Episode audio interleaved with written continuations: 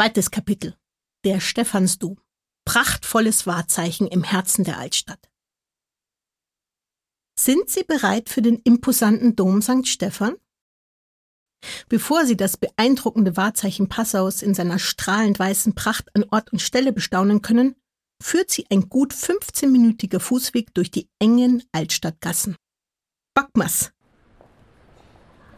Sobald Sie die Schalterhalle des Hauptbahnhofs hinter sich gelassen haben, stehen Sie auf dem Europaplatz. Hier dienen Ihnen eine große Passaukarte und verschiedene Wegweiser zur Orientierung.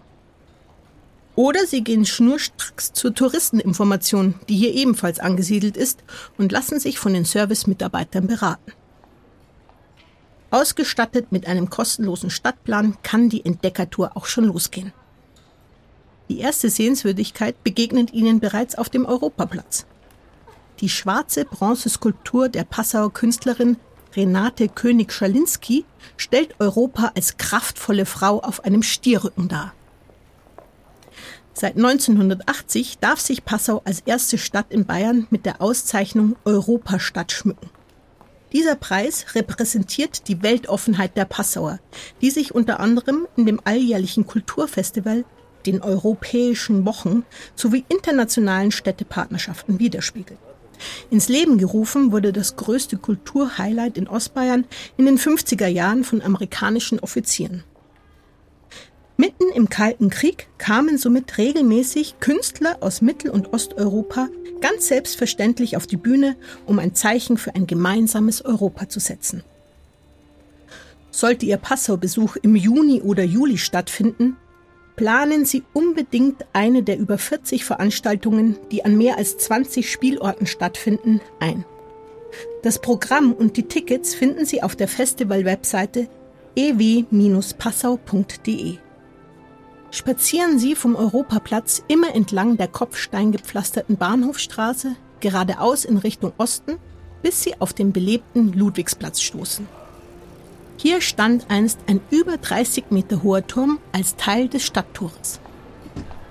Heute erinnern zwei sitzende Löwenfiguren an den einstigen Zugang. Überqueren Sie die Straße und gehen Sie zwischen den steinernen Wächtern hindurch auf die Ludwigstraße. Hier erleben Sie die geschäftige Seite der malerischen Altstadt, die mit ihren pastellfarbenen und stuckverzierten Fassaden zum Flanieren und Stöbern einlädt. Wer gerne shoppen geht oder das rege Treiben beim Hafer Café an einem der vielen Sonneplätze genießen möchte, kommt hier voll auf seine Kosten. Als ich noch Teenager war, haben wir in der Fußgängerzone jeden Freitagnachmittag unser ganz eigenes Schauspiel zelebriert, das da hieß Sehen und gesehen werden. Los ging es an der Eisdiele Fontanella. Übrigens die erste Eisdiele in Passau. Immer die Ludwigstraße entlang bis zum Heuwinkel wieder zurück zur Eisdiele und wieder zurück. Herrlich was. Zurück zur Kultur. Gleich zu Beginn der Ludwigstraße, vor der Abzweigung nach rechts in die Heiliggeistgasse, begegnen Sie der Marianischen Votivkirche mit ihrem golden glänzenden Eingangsbereich. Wie von Geisterhand öffnet sich die Glastür der Kirche und fasziniert mit ihrer schlichten minimalistischen Innengestaltung. Ursprünglich wurde die Kirche zwischen 1613 und 1619 für die Franziskaner erbaut. Seit August 1864 steht sie hier als Marianische Votivkirche und ist neben dem Stephansdom das am meisten besuchte Gotteshaus in Passau. Wenn Sie Ihren Rundgang weiter geradeaus fortsetzen, passieren Sie rechter Hand den Skulpturenbrunnen Dialog Mensch Fisch aus dem Jahr 2007 von Edeltraut Maria Göpfert. Ein Sinnender sitzt nackt vor kunstvoll in die Höhe ragenden Bronzestäben, die in Fischform die drei Flüsse Passaus symbolisieren.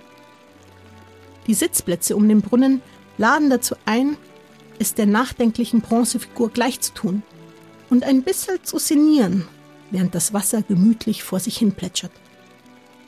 Nutzen Sie die Gunst der Stunde und probieren Sie es einfach mal aus. Nach dem Brunnen stehen sie zwischen der Theresienstraße, die nach links abgeht, und der großen Klingergasse zu ihrer Rechten. Hier tummeln sich besonders viele Restaurants. sollte sich der Appetit bemerkbar machen, lohnt sich ein Abstecher nach links oder nach rechts. Lassen Sie sich von der vielseitigen Speiseauswahl der Lokale inspirieren, bevor Sie Ihre Wahl treffen. Richtig gut schmecken wird's Ihnen so oder so, versprochen.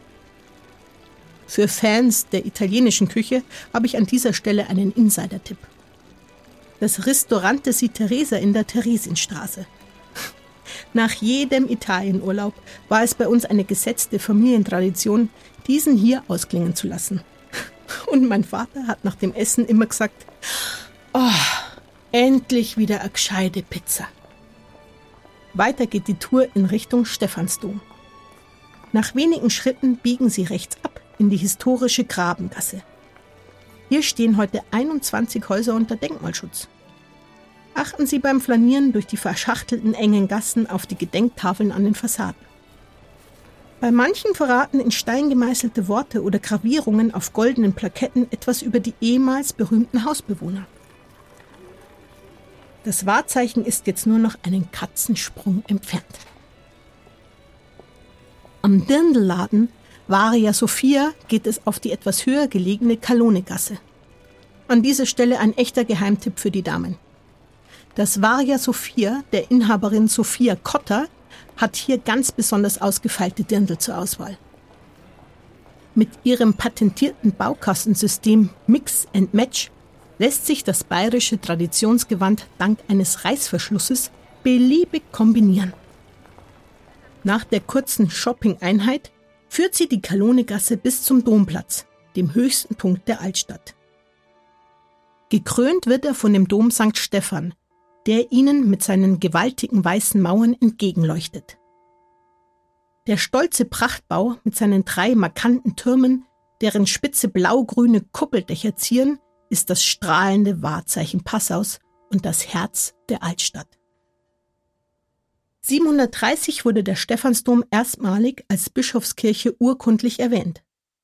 Heute ist er die Hauptkirche des Bistums Passau und Sitz des 85. Bischofs Dr. Stefan Oster, der 2014 bei seiner Weihe 48 Jahre alt war und damit als der jüngste Diözesanbischof in Deutschland für Schlagzeilen sorgte. Am schwarzen Brett im Dominneren gibt es sogar Autogrammkarten des amtierenden Bischofs. Im Laufe der Jahrhunderte gab es viele bauliche Veränderungen. Die barocke Optik erhielt der Dom nach dem verheerenden Stadtbrand von 1662, dessen Flammen ihn fast vollständig zerstörten. Unter Berücksichtigung der gotischen Elemente ließen ihn die italienischen Architekten Carlo Lurago und Giovanni Battista Calone als prachtvolle Barockkirche wieder im neuen Glanz erstrahlen. Nicht weniger beeindruckend ist das Dominnere, ausgeschmückt mit üppigen Stuckarbeiten, vergoldeten Ornamenten und opulenten Deckenfresken, gilt es als größter Kircheninnenraum nördlich der Alpen. Doch es gibt noch eine weitere Attraktion, die den Stephansdom so einzigartig macht. Mit 17.974 Pfeifen und 233 Registern ist hier die größte bespielbare Domorgel der Welt zu Hause. Wenn Sie in den Genuss dieses außergewöhnlichen Klangerlebnisses kommen wollen, verbinden Sie Ihren Dombesuch mit einem Orgelkonzert. Von Mai bis Oktober findet von Montag bis Samstag täglich um 12 Uhr ein halbstündiges Mittagskonzert statt. Der Sound ist gewaltig und beeindruckend zugleich. Schauen Sie unbedingt vorbei und lauschen Sie den Klängen der weltberühmten Domorgel. Es ist wirklich ein unvergessliches Hörerlebnis und eine absolute Herzensempfehlung von mir. Übrigens, den hohen Granitzockel mitten auf dem Domplatz ziert das Denkmal von Maximilian Joseph I., dem ersten bayerischen König. Vor der prachtvollen Domkulisse ist die Bronzestatue ein beliebtes Fotomotiv. Der Spitzname Regenprüfer ist auf den ausgestreckten linken Arm zurückzuführen. Tatsächlich wirkt es, als wolle König Max testen, ob Regentropfen vom Himmel fallen. Ursprünglich hatte der Bildhauer Christian Johann der Jüngere die Armhaltung als Geste der Milde gedacht. Der erste Bayernkönig war bei seinem Volk sehr beliebt und wurde der gute Vater Max genannt. Anlass für das Königsdenkmal war das 25-jährige Regierungsjubiläum im Jahr 1824. Ein weiteres Denkmal, das den Humor der Passauer recht anschaulich wiedergibt, ist der Tölpel von Passau. Was es damit genau auf sich hat, verraten wir Ihnen in Kapitel 3. Klicken Sie weiter und wir treffen uns gleich wieder, direkt vor der Eingangstür des Stephansdoms.